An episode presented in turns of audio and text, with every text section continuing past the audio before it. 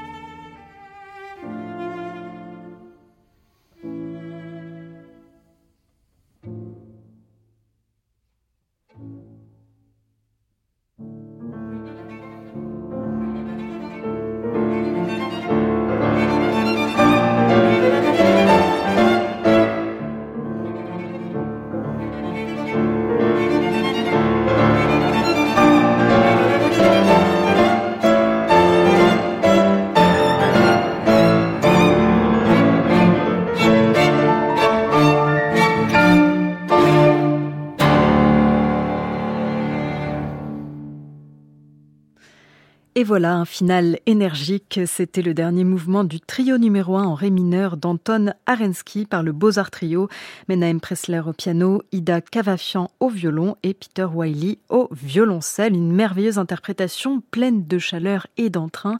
Et c'est ça qu'on aime avec le Beaux-Arts Trio, ce souffle, cette profondeur, que ce soit dans la musique de Brahms, Schumann ou encore Arensky, on n'est jamais déçu. Alors Arensky, c'est un compositeur qui est à la jonction de plusieurs euh, grand compositeur russe. C'est l'élève de Rimsky-Korsakov et il comptera lui-même parmi ses élèves Rachmaninov ou encore Scriabine.